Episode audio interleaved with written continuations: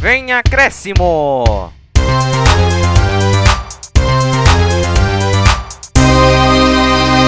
Fala pessoal, tudo bem? Começando aqui mais um podcast Vem Acréscimo. Você já passou a apresentação, você já sabe como é que mais ou menos trata esse programa? Você está habituado já de tanto que escuta a gente tá toda terça-feira. Então vamos passar aqui pro resumo, que a gente não vai a gente vai começar com o assunto da semana, né? Ou da semana passada, que foi sábado, que é a final da Libertadores com Palmeiras campeão em final paulista.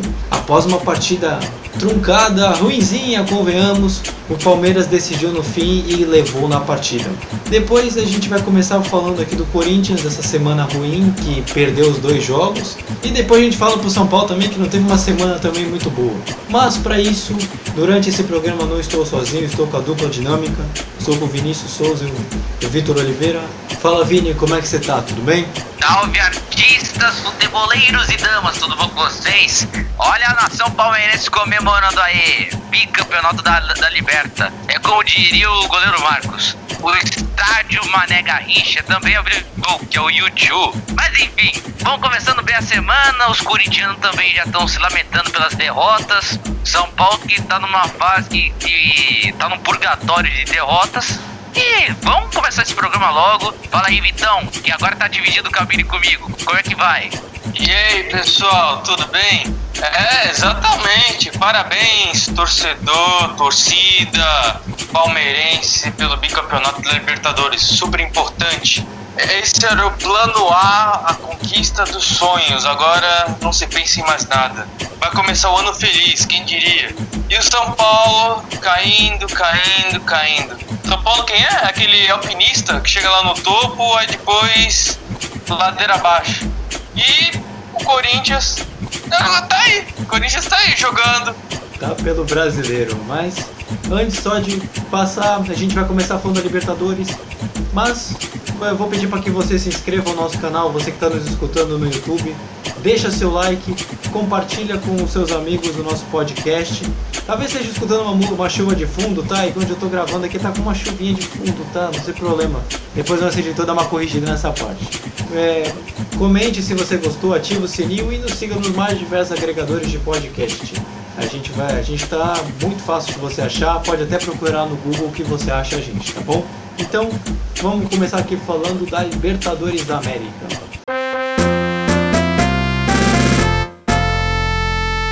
Sinceramente, a palavra que mais me passa para a cabeça é obrigado. Em primeiro lugar, agradecer a todos e de forma muito especial e carinhosa aos jogadores de Palmeiras, porque não há bons treinadores sem bons jogadores, sem bons homens. A caminhada, quem começou, quem começou foi o Mr. Vanderlei Luxemburgo e ele também tem trabalho feito nesta competição. Portanto, quando eu uh, pego na equipa, o Palmeiras estava em todas as competições. Há um, há um trabalho também feito dele, não é só meu. Dizer também de forma muito sentida a estrutura do Palmeiras que me contratou.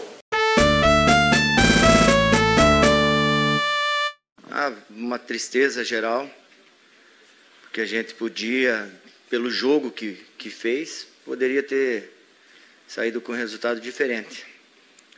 Parabéns para o Palmeiras, mereceu durante o campeonato, talvez não hoje, durante a partida. Eu acho que o empate seria o mais justo, ou talvez até uma vitória nossa, ou o jogo ir para a prorrogação mesmo. Mas num lance que talvez vocês não entendam, mas a gente que está lá dentro vê, no qual o, o treinador vai pegar uma bola, está de costa, toma uma rasteira de um jogador adversário, toma uma rasteira. Eu estava do lado, a 5 metros, eu vi, tomou uma rasteira, não fez nada, não reagiu, não fez nada, foi expulso. O cidadão, o rapaz que deu a rasteira, o atleta do Palmeiras toma amarelo. Foi pedido cinco, seis vezes, vai no VAR ver, porque é uma coisa que parece que não, mas desestabilizou um pouco os jogadores ali em um minuto, um minuto e meio depois a gente acabou tomando. Começando aqui, já você já escutou aqui a entrevista da Bel Ferreira, do campeão da Libertadores, e a gente, por uma final do tamanho Maracanã, dois times brasileiros, teve muita emoção, jogo muito trucado, Pra não falar que o jogo foi ruim, porque teve poucas chances, foi uma final bem tensa, com, com muitas coisas a, que aconteceram. E quem vai resumir melhor essa partida não vou ser eu, vai ser o Vitor. Ele vai falar da final de como foi Palmeiras e Santos, esses 90 minutos que decidiram a glória eterna que foi o Palmeiras. Que foi o Palmeiras. Pode falar, Vitor. Então, o resumo dessa Libertadores teve um final feliz palmeirense, mas foi um jogo bem truncado. Você estava esperando aquele placar de 5 a 4 4 a 4 passei não, um jogo espetacular. Acabou não sendo, foi um jogo bem, bem truncado e o Palmeiras conseguiu o gol praticamente no, no último lance da partida. Então, falando um pouquinho do primeiro tempo, o, o Santos estavam imaginando que ia entrar com o Lucas Braga, Soteudo, Marinho, Caio Jorge, mas o Cuca acabou optando pelo Sandri no meio de campo para poder conter o meio de campo palmeirense. E o Santos começou com mais posse de bola, é, tentando ameaçar o, o gol adversário, só que, não foi, só que não teve tanta eficiência. E o Palmeiras, com o tempo, foi entendendo a partida. Ele foi interpreta, interpretando a partida, é, digerindo também o nervosismo, né? Porque a maioria dos jogadores do Palmeirense é, era a primeira vez que estavam disputando a final de Libertadores. Com isso, você tem aquela ansiedade que pode te atrapalhar durante o jogo e, consequentemente, atrapalhar o seu rendimento. Mas foi um jogo bem truncado no primeiro tempo, com poucas chances de gol o Rony, Gustavo Gomes, o Marinho e o Soteldo tiveram dificuldades. As chances de gols foram raras. Aí, passando para o segundo tempo, Palmeiras voltou um pouco mais energético para o segundo tempo. O Abel Ferreira fez alguma abracadabra no intervalo, fez aquela, falou umas palavrinhas mágicas. Palmeiras tomou conta do jogo. É, e destaque também, destaque negativo, digamos assim. O Marinho não foi aquele que a gente conhece dessa Libertadores dos, dos últimos jogos. Ele estava bem marcado, não conseguia ter muita liberdade. O Vinha e o, o Vinha e o Zé Rafael estavam marcando eles muito bem. O Soteldo a mesma coisa. Então o time do Palmeiras conseguiu anular as principais peças do Santos e o segundo tempo tava parecia que de alguma forma ia para prorrogação, ia para prorrogação. Chegava em um certo momento da partida, é, 25, 30 minutos, você via que os jogadores já estavam é, com aquela expressão cansada, porque é difícil jogar no Maracanã sábado às 5 horas da tarde. Com esse calor que vivemos nesses últimos dias. Aqui a produção falou para mim que estava atingindo 40 graus. E também só para ficar um pouco entrar nesse contexto, não teve parada técnica por diversos motivos que depois eu falo em uma oportunidade. Enfim, é, indo lá pro final do jogo, tudo. A partir do, daquele momento que todo mundo já sabe do Cuca, do Marcos Rocha, desestabilizou a equipe.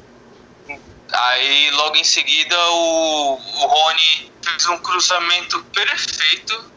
O Rony fez aquele, aquele feitiço de botar a bola na cabeça do Breno Lopes e fez o gol. Por curiosidade, o Breno Lopes até ontem estava jogando a Série B pelo Juventude e ele decidiu a Libertadores entra naquela história dos heróis improváveis. Tava um monte de gente discutindo. Podia ser quem? O Vinha? Podia ser quem? O Luan? Podia ser o Danilo? O Everton, goleiro? Mas não, acabou sendo o Breno Lopes. Digamos assim, merecido. E se eu for ver pelo contexto do jogo, o Palmeiras ele soube anular o Santos, apesar que o primeiro tempo não foi aquelas grandes coisas. E a América está mais verde, mais uma vez, depois de 21 anos. E, Vitor, aproveitando já que você comentou, já comenta já o porquê para o nosso ouvinte, está, de repente ele não sabe, por que não teve parada técnica na partida. por, por conta do alto calor? Eu, eu não me lembro muito do número, mas tem o árbitro, joga que tá lá no campo, e tem o quarto árbitro. Nossa, é, tanto árbitro, né, acaba me. que ele tem um termômetro. E eu, e eu acho que tem que dar uma temperatura de 40, 42, algum número, o número mágico, que aí ele tem que, a partir dos 30 minutos da primeira etapa e da segunda etapa também, se persistir essa mesma temperatura, tem que ser obrigatório a parada técnica. Então, eu, eu vendo isso tudo, não, não atingiu a temperatura para que seja possível fazer parada técnica. Ah, um exemplo, acho que tem que ser 40 graus. Eu, eu acho que não deu, deu, deu 38, deu 37. E eu acho que é por isso que ele não deu parada técnica nem no primeiro nem no segundo tempo. Eu acredito que isso fez uma diferença também. Você não dá uma parada técnica quando tem 40 graus. E eu acho que o jogo melhorou justamente na segunda etapa por justamente não ter esse descanso. Porque o jogo estava muito físico, muito intenso e você correr durante 40 minutos com 38 graus de temperatura é absurdo, né? Mas isso não acaba sendo desculpa para nenhum dos dois lados. E quer comentar alguma coisa, Vitor? Então, é que eu me lembrei, já você falou um negócio, isso influencia muito nas estratégias dos dois times. Os dois técnicos têm uma estratégia que propõem para os seus jogadores, mas também tem que contar com o fator, o fator calor, que influencia bastante no desgaste. Isso mesmo. E de, desse, desse jeito mesmo. E agora eu vou passar agora para o Vini, para ele comentar da, da vitória palmeirense. Né? O Vitor ele trouxe do jogo, como é que foi a partida, mas, Vini, Vini o palmeirense agora tá feliz da vida, né? Terça-feira agora que tá nos ouvindo, ele tá ouvindo o programa rindo, né? Maravilhoso. Segundo título, era o grande era o grande título a ser conquistado desde que conquistou com a era Crefisa. E aí, como é que deve estar o palmeirense? O que, que você enxerga nessa campanha do Palmeiras até o título? E se você quiser comentar até do Mundial também, que vai enfrentar. Esse título do Palmeiras, do que, possa, o que dá para se resumir tanto da campanha quanto esse momento de festividade, é que a torcida palmeirense tá falando assim: se isso for um sonho, não me acorde que tá muito bom, meu. Pô, sendo bicampeão com apenas uma, com uma derrota, é, com o melhor ataque da competição empatado com o River, e também enfrentar um adversário que é, que estava disputando o Tetra da Liberta. Entra pra história da, da, de qualquer torcedor do Palmeiras. Porque, gente, 20 anos é literalmente a minha idade, só pra vocês terem noção. Porque você já imaginou, tipo, 20 anos, desde o seu último título da, da, da, da competição? Aí você pensa, pô, que isso, gente? Uma hora ou outra esse gás ia acabar. Agora é a vez dos outros clubes paulistas também repensarem também na Libertadores, né? Porque temos o Corinthians que agora está sendo. É, que está na, na prateleira de baixo, né? Com um título na Libertadores. E enquanto os outros já estão com dois, como o Palmeiras e o, e o Santos e o São Paulo estão com três. Mas o que se dá para falar também do jogo, agora sem falar é, de como está o espírito palmeirense, é que o jogo, em resumo, foi ruim, teve poucos ataques e o jogo só foi decidido na falta de concentração dos atletas. Porque o lance do, do Cuca com o Marcos Rocha foi o que definiu a partida.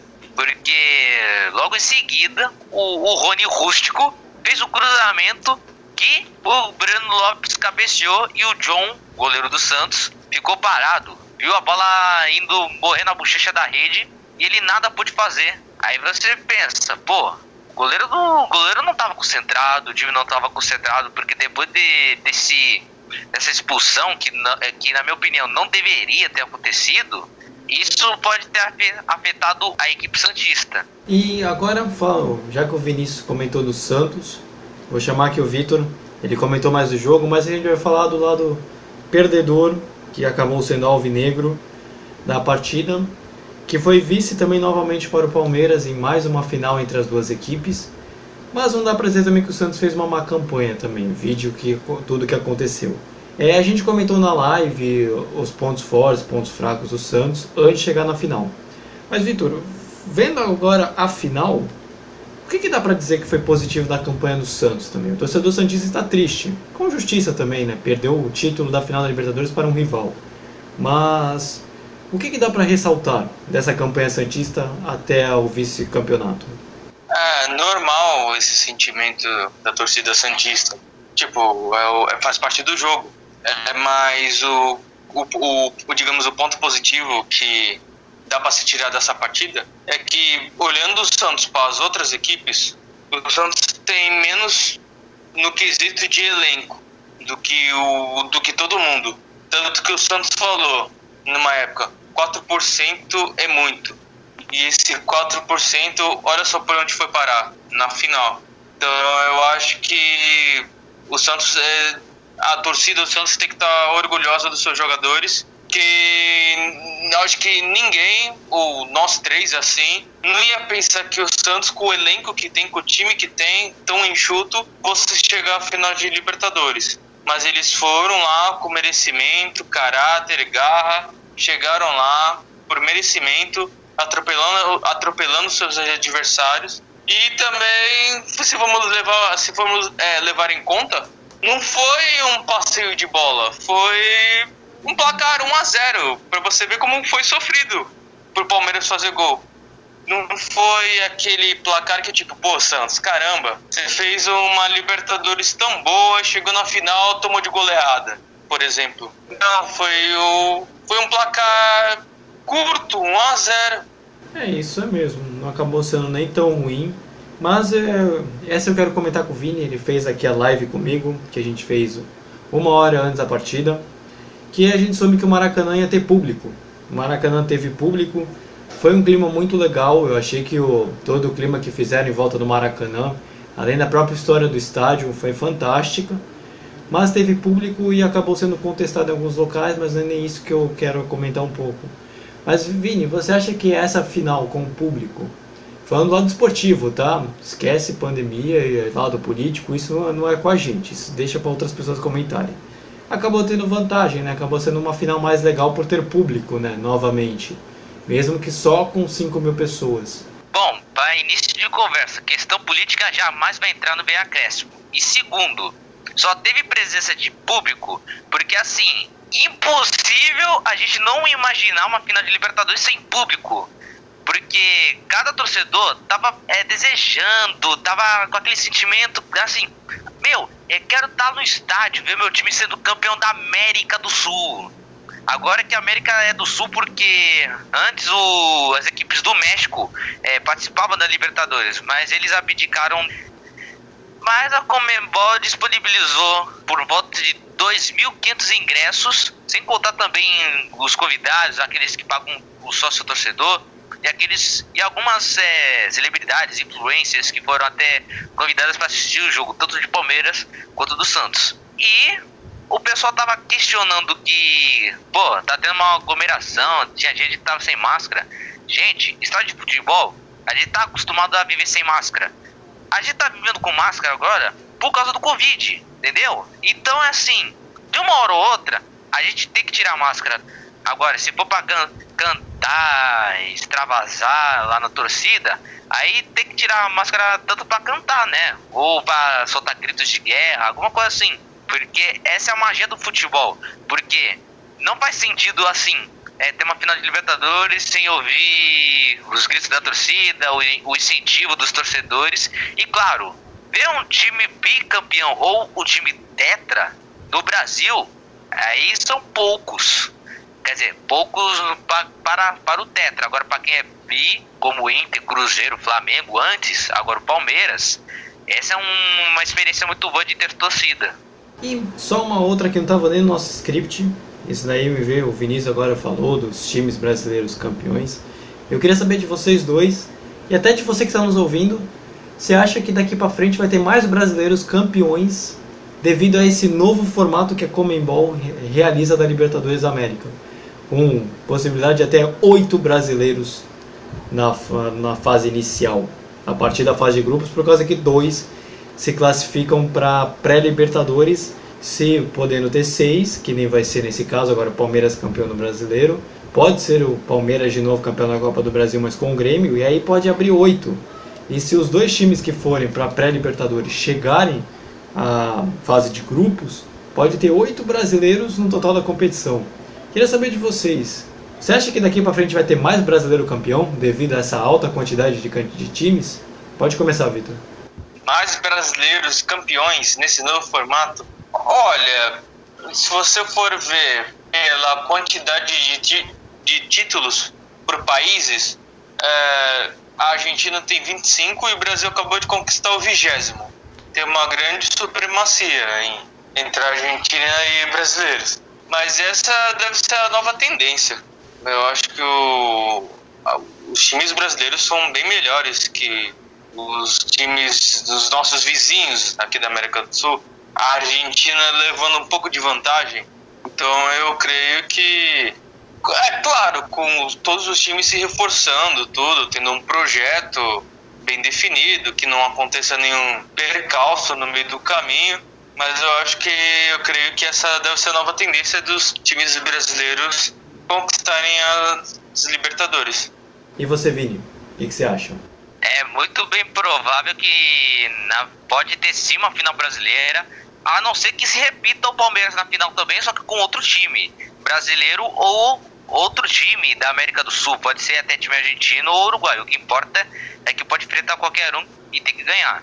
Agora, isso, isso também, de, de ter mais brasileiros na, na na Libertadores, isso também vale também para a Copa Sul-Americana, porque é mais brasileiros na Libertadores, só que também tem uma certa quantidade que vai para a Sul-Americana. Na situação atual, por exemplo, já temos Bragantino, Atlético Goianiense, Corinthians, o Santos, mesmo sendo vice-campeão da Libertadores, está em 11 na classificação, o Ceará e se não me engano, tem o Fluminense que tá, que tá na zona portuária, a zona da porta, digamos assim, que é aquele que tá ou vai para pré-Libertadores ou ele vai, vai indo para Sul-Americano direto. Mas seria uma boa, assim, uma, mais uma final entre brasileiros, porque assim o Brasil conquista seu logo em 2021, sendo que o Palmeiras ganhou esse bicampeonato na edição de 2020. Exatamente. Eu tô com vocês, eu também acho que daqui para frente vai ter mais brasileiros conquistando a Libertadores por causa da alta quantidade, que vai praticamente o dobro se todos os brasileiros passarem da pré-Libertadores também. E agora vamos chegar aos próximos jogos. Palmeiras jogou nesse sábado e vai jogar terça-feira contra o Botafogo em casa. Um pouco depois, você está nosso ouvindo o podcast de manhã, de tarde, logo foi soltado de manhã. Você vai já poder acompanhar o jogo do Palmeiras. E o Palmeiras vai domingo para o Qatar enfrentar o time, provavelmente o time mexicano, que, que vai ser definido ainda, no domingo, dia 7, pelo Mundial de Clubes.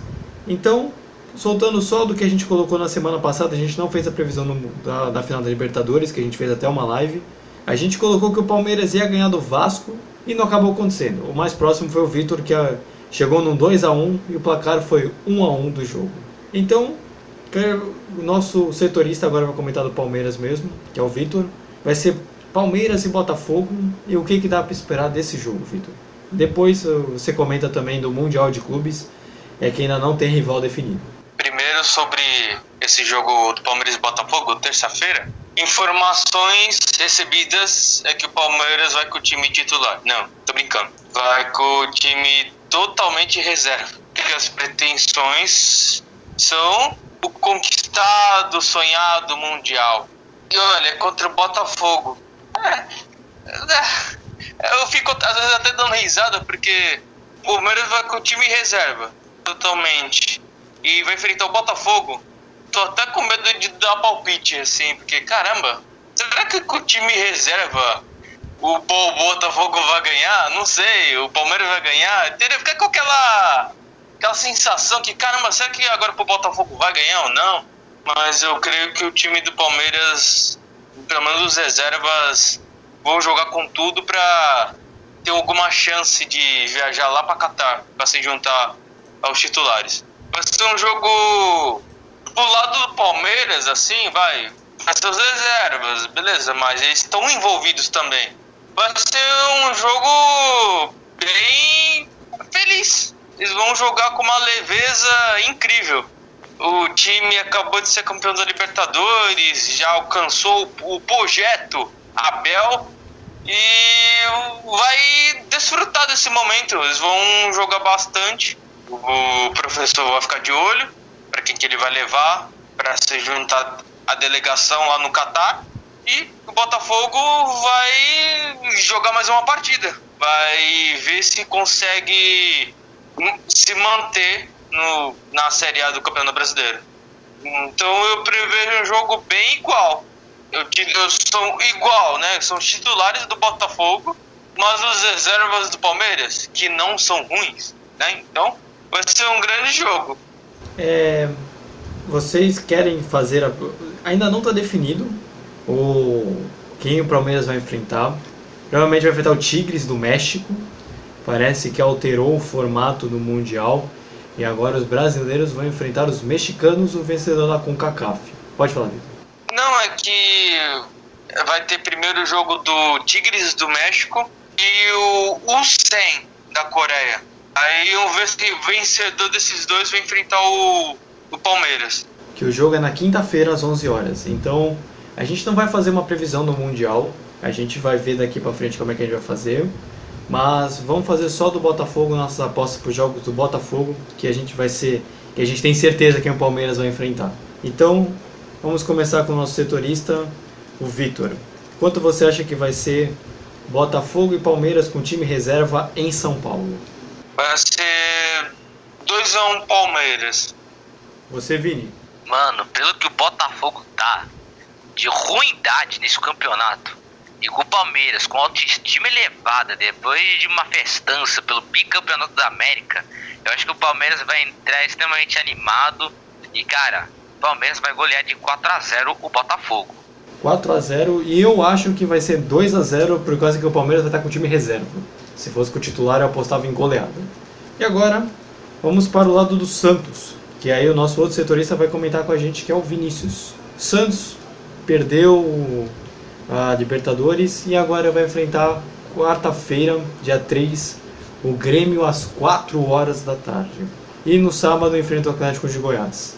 Quanto você, o que você espera dessas partidas, Vini? Principalmente depois da derrota para a Libertadores. Bom, tá perseguida para todos os jogadores do Santos, porque apesar disso, desses 4%, por causa da, de, do quanto eles foram criticados pelos argentinos por causa do por causa das chances de ganhar o título, aí o Santos agora vai buscar a vaga da Libertadores, porque no momento atual, que está em 11 primeiro, aí tem que engatar uma série de vitórias para ficar entre os primeiros, já que virou G7 com o título do Palmeiras. E os próximos jogos serão um, jogos que, que, o, que o Santos vai ter que é, botar concentração máxima e também estratégia. Porque era para nesse fim de semana, era para esse fim de semana ter rolado o clássico Santos e Corinthians, mas foi adiado por, por causa da final. Ainda vão definir onde, quando será a, o jogo. Mas enquanto isso, o Santos é cabeça fria, deixar tudo o que aconteceu para trás se orgulhar pela campanha que tem feito, fez uma campanha idêntica ao Palmeiras. E também parabéns pro Cuca, porque se o Santos ganhasse esse título, teria que dividir, dividir o prêmio, a Libertadores. Quem devia também levantar a taça era o Cuca, se ganhasse o Santos. E só para título de curiosidade, a gente não comentou muito, mas o vencedor do melhor jogador da América que a gente comentou foi o Marinho e ele levou um anel cabuloso para casa cheio de diamantes. É, e agora vamos para os placares dos jogos do Santos. Você, Vini, quanto você acha que vai ser Grêmio e Santos no Rio Grande do Sul e depois Atlético, no para, Atlético de Goiás e Santos em Goiás? Bom, primeiro Grêmio e Santos. Ah, eu acho que o Santos vai ganhar de 2 a 1 um. Aí quanto o Atlético de Goiás também fora, eu acho que vai empatar em 1 um a 1 um. Você, Vitor? quanto você espera que seja Santos e Grêmio no Rio? Grêmio e Santos e Atlético de Goiás e Santos. É, Santos e Grêmio vai ser lá no Sul. É, vai ser um a um. E contra o Atlético de Goiás em Goiás? Vai ser 2 a 1 um para Atlético. Eu já acho que o Santos vai empatar com o Grêmio também 1 a 1 repetindo o placar que foi na Libertadores. E contra o Atlético de Goiás eu acho que ganha de 1 a 0 ainda sendo otimista, mas vamos lá. E agora a gente termina aqui o nosso, nosso metade do programa aqui sobre Libertadores. E depois a gente, agora a gente vai falar do Corinthians e aí por último a gente passa para o São Paulo.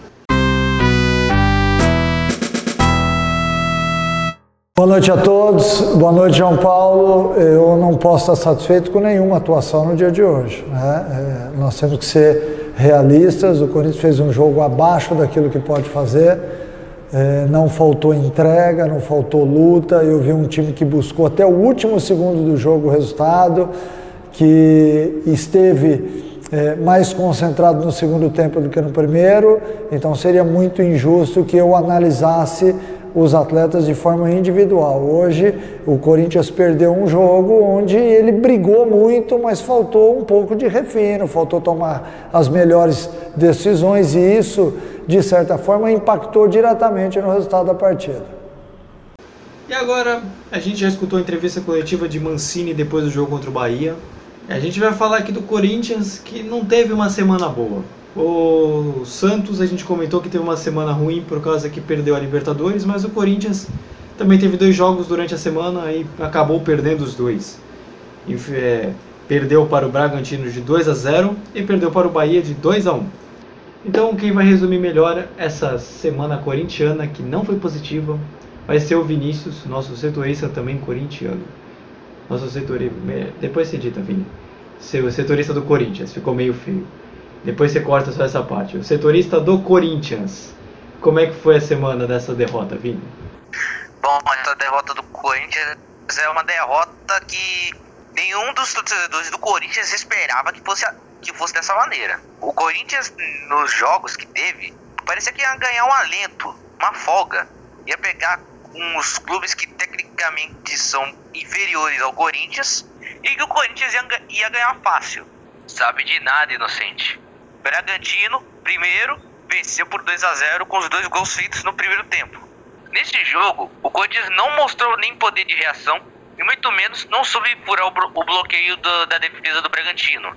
E também, vale ressaltar também que assim, se pro Corinthians falta futebol, imagine pros, pros jogadores que não que estavam com vontade de entrar na briga, porque olha, tinha jogador que, que saia do banco para brigar, gente. Exemplo, Everaldo, Luan, esses dois até certo tempo jogavam bola, mas já vi que se perderam no UFC, né? Alguém andou jogando Street Fighter, alguma coisa assim. Mas enfim, terminou 2 a 0 pro Bragantino em plena Neoquímica Arena. E o Corinthians perdeu a chance de, de, de colar no, no, G, no, no G7. Só que essa situação só piorou porque Uns dias depois, o Corinthians divulgou uma nota que estava com 10 jogadores com Covid. E eles foram isolados. Só que o que piorou nessa partida contra o Bahia é que o Corinthians lançou uma, uma contraprova avisando que esses 10 jogadores que estavam infectados com Covid, na verdade, não estavam. Ou seja, o Corinthians teve que jogar com sem os seus jogadores que estavam com Covid. Aí o Corinthians pegou o Bahia recheado de reservas. E o jogo do Bahia, o Corinthians até que dominou o Bahia nos primeiros minutos de jogo. Até os 30 minutos estava indo muito bem. Só faltava acertar o gol do, do Douglas, que é o goleiro do Bahia. Mas o futebol é uma caixinha de surpresas. Quando a gente via que o Corinthians abriu o placar, quem na verdade abre é o Bahia, com um gol de Gilberto. E o mais engraçado de tudo, logo no jogo 500 do Cássio, 500 jogos fazendo milagres, defendendo a meta corintiana, conquistando nove títulos com a camisa do Corinthians. Pensa num goleiraço que é o Cássio, que, que nunca pensou que no, jogo, no seu jogo de número 500 com a camisa do Corinthians ia ser um desastre a partida. Mas o que piorou foi, veio depois. O que piorou é que o Fabio Santos errou o passe do Bruno Mendes, deixou ele na fogueira e o Índio Ramírez partiu para cima da zaga do Corinthians, bagunçou e fez um golaço. 2 a 0. É isso, gente. Índio Ramírez, o quer dizer, É Juan Ramírez o nome dele, só que eu falo que é Índio Ramírez, aí não sei, não sei se é apelido. Só que tem um detalhe também do Índio Ramírez. Depois daquele episódio do da injúria racial que ele falou do Gerson lá, parece que o Índio Ramírez está jogando todos os jogos do Bahia com ódio, porque, cara, ele despertou um monstro que até agora ninguém soube parar esse cara. Mas tem que ficar de olho nele que o cara é bom de bola mesmo. Mas o primeiro tempo terminou 2 a 0 pro Bahia e o Corinthians numa desatenção danada, não conseguia controlar as ações do jogo depois disso. Aí começou o segundo tempo, pouca coisa mudou, o Corinthians tentava o gol, mas não conseguia. Aí o, o Mancini resolveu mexer no time, né? Colocou Gabriel Pereira, colocou mais algum. Colocou Raul Gustavo, colocou o Ederson e alguns jogadores que estavam sendo pouco aproveitados. Nessas mexidas, Gabriel Pereira foi o que mais se destacou, porque aos 30 minutos do segundo tempo, Gabriel Pereira fez o lance, fez, a, fez uma jogada que deixou o Gabriel na cara do gol para diminuir o placar. 2 a 1 pro Corinthians, quer dizer, 2 a 1 pro Bahia. Aí depois foram foi só pressão para cima do Bahia e o Bahia apostando nos contra-ataques. E novamente o Corinthians saiu derrotado porque não soube furar o bloqueio, a retranca do Bahia e também por falta de incompetência de alguns atletas. Porque tem uns atletas, atletas que desistiam das jogadas, tinha uns atletas que erravam muito os passes curtos e a gente achava que, tipo assim, mano, é um passe curto que não dava porque não dava pra errar e ele consegue errar. E também, se eu contar também que o Bahia tá entrosado e tá buscando recuperação no Campeonato Brasileiro. E o Corinthians, ele também, além do desempenho também, que você falou que não fez um bom desempenho nos dois jogos e tudo, e é justo mesmo, realmente o Corinthians não foi bem nas duas partidas, é, acabou travando nos seus 45 pontos, que já conseguiram de uma forma espetacular, com, com muitas vitórias, sem perder, e viu outros times chegarem, né? O Corinthians acabou perdendo até posição. Hoje o Timão está na, tá na décima posição, tudo bem, tem um jogo a menos que é contra o Santos, mas viu o Atlético do Paraná e o Ceará passarem. E o próprio Atlético de Goiás também empatar na pontuação. É, Vini, o que, que o Corinthians não está bem também, jogando bola. Mas para piorar também tem outros times que chegaram e também estão querendo pegar essa, essas oito vagas, essas sete, possível oito vagas da Libertadores da América também. Bom, eu vou comentar aqui duas coisas. A primeira é sobre o jogo do Bahia. Apesar do jogo do, do Bahia, o Corinthians ter perdido por incompetência dos jogadores e também é, pelas, pelas chances perdidas, também eu esqueci de falar do árbitro do jogo, que foi péssima arbitragem do jogo do Corinthians. Marcou faltas desnecessárias, chamou VAR onde não devia. E cara, foi uma partida desastrosa do, do, árbitro, do árbitro daquele jogo. Eu só queria também dizer isso. Agora, retomando a, a sua pergunta, o Corinthians, a última vitória do Corinthians foi contra o Sport, de 3 a 0 que foi aquele pós-jogo que o Corinthians tomou uma goleada do Palmeiras, de 4 a 0 Mas os adversários chegaram, né? Bragantino, que até antes estava na 14 posição, subiu para a 11 até umas rodadas atrás. Se não me falha a memória, o 12. E agora briga para a Libertadores ficou embolada mesmo. Parece que agora vai ficar mais apertado do que Chapéu Novo, porque tá todo mundo empatado com 45 pontos. Mas tem um detalhe que também vai ressaltar. Bom, ambos desses, desses times, como Santos, Corinthians, Ceará, Atlético Goianiense, Bragantino, eles atingiram a pontuação o suficiente para, para para é, não ter chance de ser rebaixado em 2021, para jogar Série B em 2021. Também, também é um, é um detalhe, né? Os 45 pontos mágicos. Mas eu ainda quero perguntar sobre isso. A gente comentou sobre, você comentou sobre a atuação do Corinthians, a gente comentou a situação na tabela. E a gente, alguns programas atrás, tinha certeza de que o Corinthians ia pegar pelo se não fosse pegar uma vaga, ia brigar pela vaga na Libertadores da América. Hoje ainda dá para dizer a mesma coisa, mesmo com a derrota para o Palmeiras, as, as duas derrotas essa semana. Nesses meio de quatro jogos, Se você for pegar o retrospecto das últimas partidas, o Corinthians só ganhou do esporte. E dá para dizer ainda que o Corinthians vai chegar na Libertadores? O Corinthians ainda tá brigando pro Libertadores, só que as derrotas estão aparecendo e a chance tá ficando. Se, no próximo, se, nos próximos jogos o Corinthians perder, por exemplo, perder pro Santos, perder pro Atlético Paranaense, por exemplo, aí é classificado para a Sul-Americana. Porque o time do Corinthians, mesmo estando limitado, ele pode sim chegar numa final de Libertadores e também pode chegar em final em qualquer lugar. Porque o Santos, pegando exemplo, não contratou muitos jogadores por causa da, da punição da FIFA, mas usou o que, que tinha para empurrar o clube, o clube para a final. A não ser que esse enredo possa se repetir com o Corinthians. Porque o Corinthians, apesar de ter feito grandes investimentos no Luan, que hoje é banco do, do Corinthians, chegou a pegar Covid. Ele é um dos jogadores que pegou Covid, do, é, que é apresentaram contra a prova que, que ele não pegou. Aí o Corinthians tem que também rever os conceitos. Porque tem jogadores que estão abrindo mão de jogar bola. E isso está errado. Porque se tá jogando no Corinthians, por que a pessoa vai deixar de jogar bola?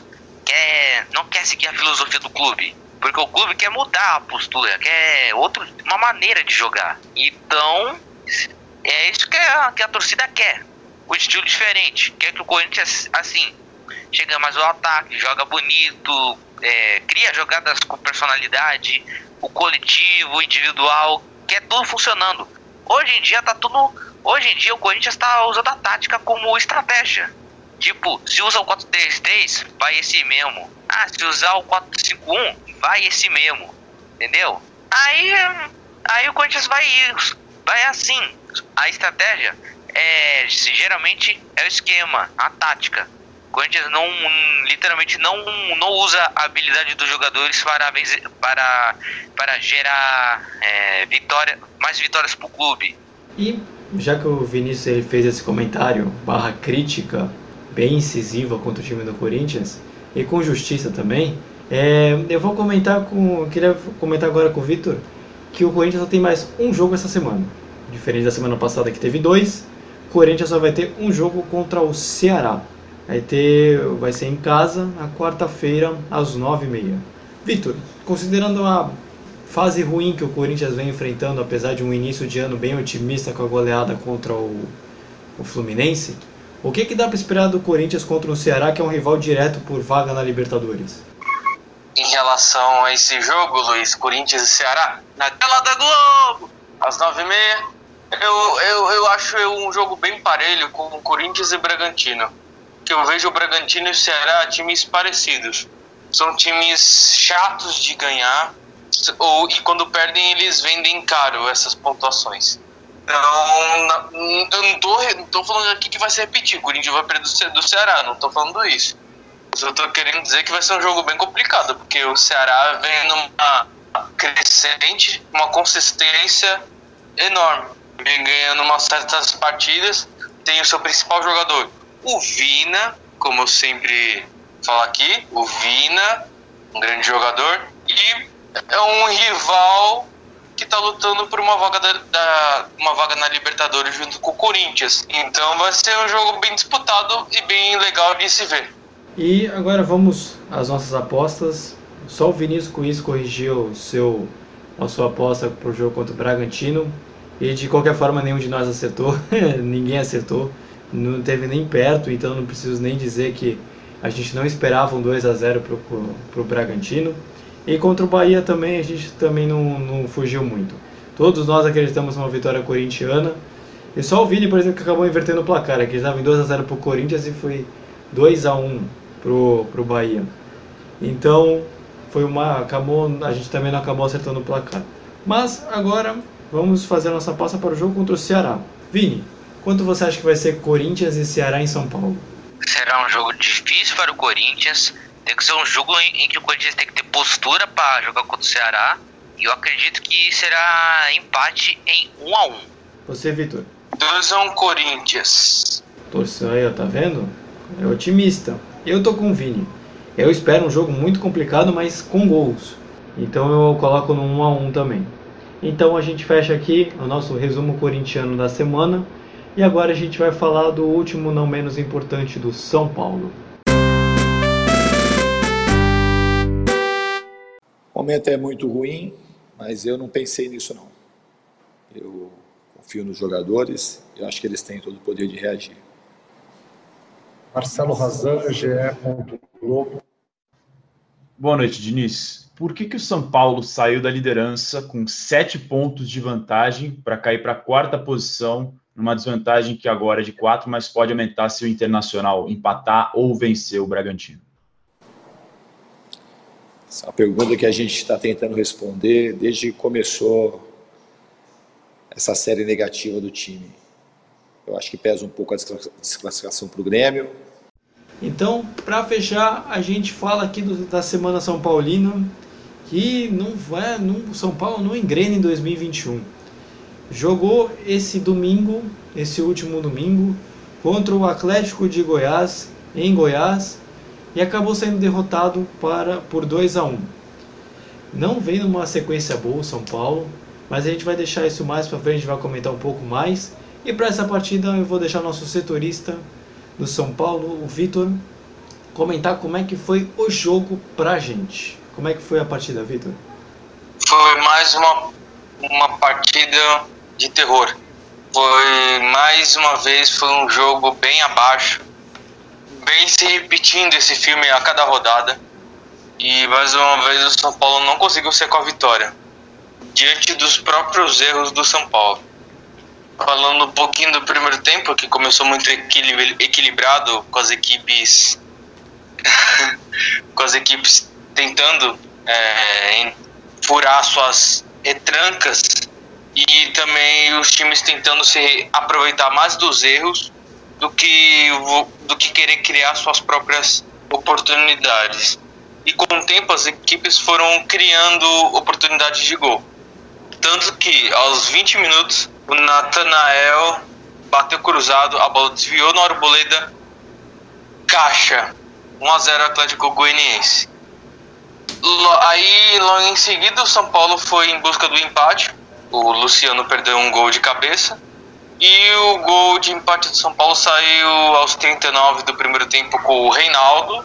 Foi um bonito gol, a verdade. Bateu no ângulo. E foi isso o primeiro tempo, sem muitas emoções.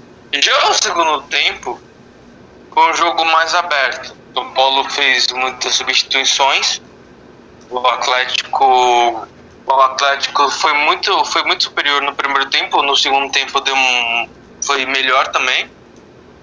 E foi aquele jogo lá e cá. Chance pro Atlético, chance pro São Paulo. Chance pro Atlético, pro São Paulo. Só que o Atlético perdia muitos gols. E o São Paulo também perdeu muitos gols. Então, nessa partida, o adversário que ganhou foi o que foi mais eficiente, que soube aproveitar melhor sua oportunidade. E, e o São Paulo tomou gol no contra-ataque. Por incrível que pareça, se, for, se isso for motivo de riso para a torcida, sim. São Paulo não tomou gol de saída de jogo, foi gol de contra-ataque. foi basicamente no final do jogo isso. E um, um gol no final do jogo às vezes decreta a vitória para o time que né, fez o gol. E resumindo, foi um jogo bem abaixo do São Paulo, muito abaixo.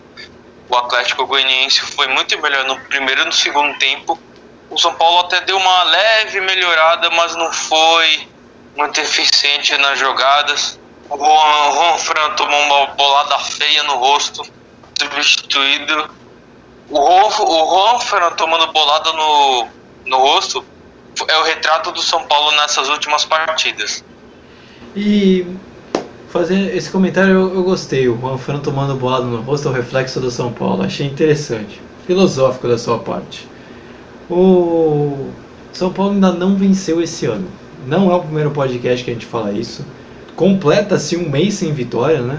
A gente, a gente grava no último dia do, do, do mês. A gente está gravando no último dia do mês. Vai sair só. Não, vai sair só em fevereiro, dia 2 e o São Paulo não venceu. O que, que dá para explicar essa semana, o que dá para explicar esse mês tão abaixo, esse mês tão ruim, em que perdeu a liderança, cai para a terceira posição, que depois a gente vai comentar sobre isso. O que, que dá para explicar esse mês tão ruim? Foi por causa só da eliminação da Copa do Brasil? Foi da discussão do Tietê com o Fernando Diniz? O que, que dá para explicar? O que, que dá para dizer desse mês tão ruim do São Paulo? Pois é, Luiz. São vários fatores, cada um mais improvável que o outro, que possam possa ser o caso é muitos fatores, Luiz. É pressão de título que não ganha, é mudança de diretoria. São Paulo acabou de contratar o Rui Costa. A virada de ano, de temporada, eu acho que o São Paulo ainda está em 2020. O 2020 acabou e o São Paulo esqueceu o futebol, como eu já tinha falado no, no último programa. Parece que acabou o amor, acabou a relação entre Fernando Diniz e os jogadores do São Paulo.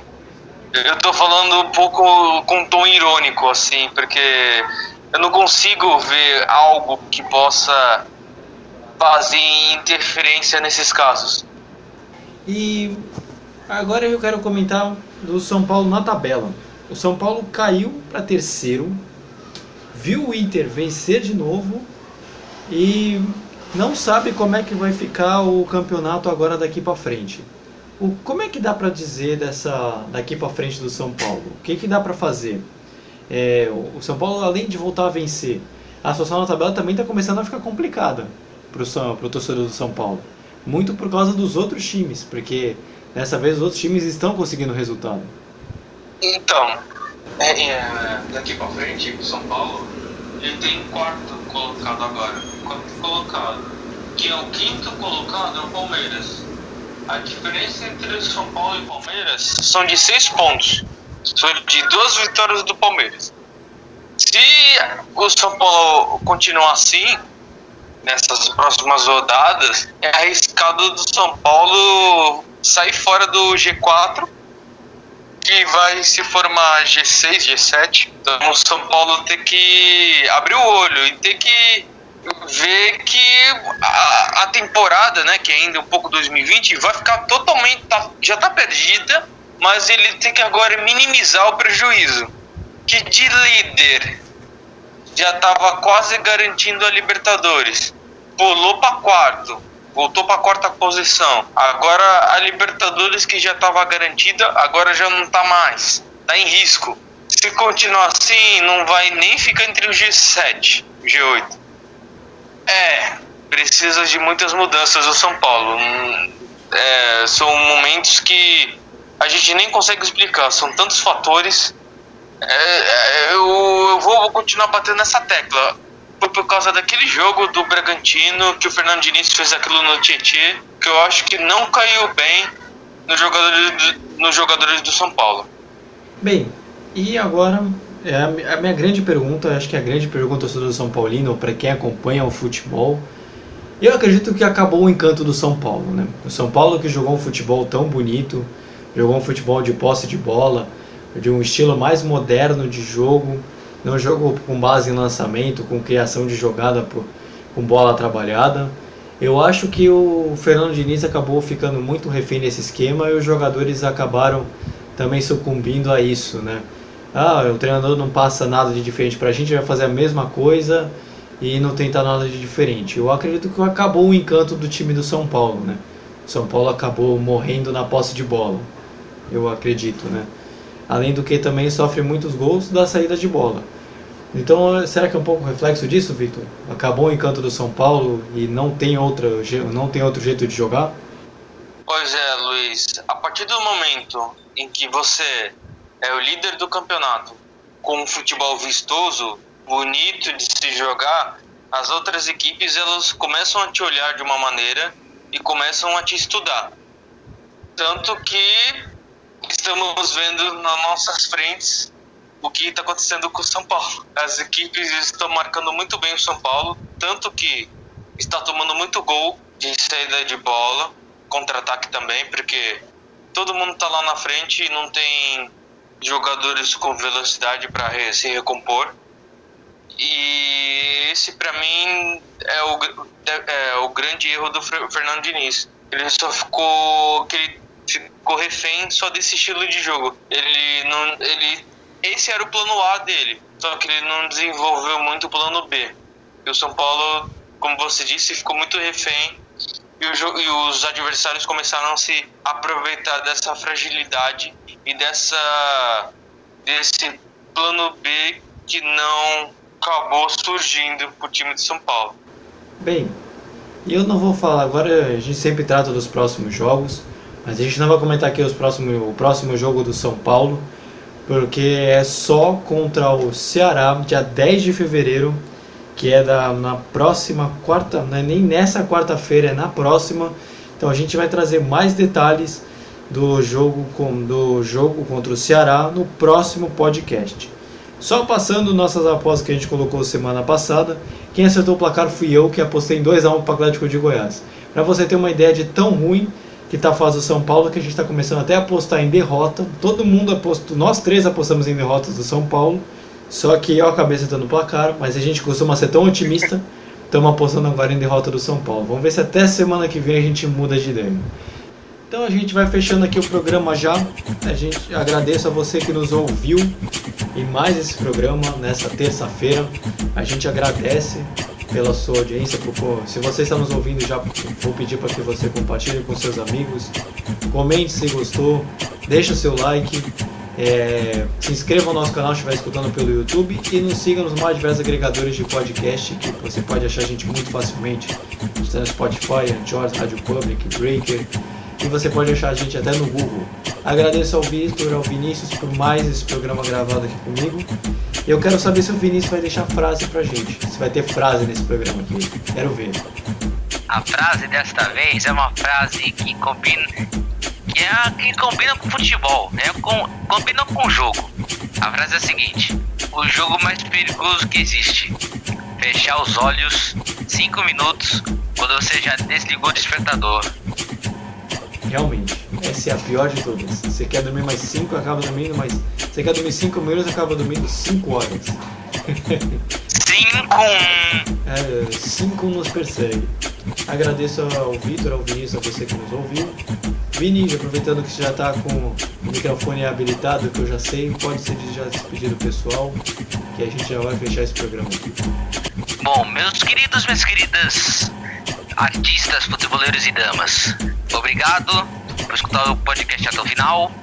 Não vou me alongar muito. Ah, como eu evito a gente estar tá dividindo cabine, eu, eu juro pra vocês que a gente tá que nem aquele meme do Homem-Aranha, que a gente tá apontando um para o outro assim. Quem comenta? Não, é você. A gente tá tipo assim, um apontando pro outro. E aí. E aí o bagulho aqui tá, tá na maior zoeira. Espero que vocês tenham gostado desse podcast. Vai ter muitas novidades, vídeo novo cada semana. Vai ter live da Copa do Brasil. Ou quem sabe vai ter live até do Mundial do Palmeiras. A gente vai estar tá cobrindo tudo. Até no nosso Instagram, que vai estar tá na nossa descrição. Se inscreva, deixa o like. Manda para aquele seu amigo futeboleiro. Manda para sua dama. Manda para aquele seu artista predileto para seguir o nosso conteúdo 100% 100% fiel, 100% original e 100% com acréscimo. Valeu, pessoal. Boa noite, boa semana. Deus abençoe vocês aí. Valeu, falou! Então, Vitor também pode se despedir do pessoal também, já que a gente está fechando aqui o programa. Então, pessoal, muito obrigado por vocês estarem nos acompanhando. É muito gratificante, muito feliz participar desse programa, transmitindo essas notícias, né, dos quatro grandes de São Paulo. E obrigado e uma boa semana para vocês. Valeu. Então, gente, a gente vai ficando por aqui. Nos siga no nosso Instagram, que vai estar na rede social. Se inscreva no nosso canal. Nos siga nos mais diversos agregadores de podcast. E a gente volta eh, no, na sexta-feira com mais vídeo e a gente também vai trazer live também, entre outras coisas para você. Fique por dentro do nosso canal que vai, que vai ter bastante conteúdo. Então valeu pessoal, até sexta-feira dessa vez e, e até fui e me enrolei todo e tchau, até o próximo programa. Valeu pessoal, tchau. Tchau. tchau. Brasil! Tchau, Brasil! Que vem acréscimo do título do Palmeiras! Vem acréscimo palmeirense.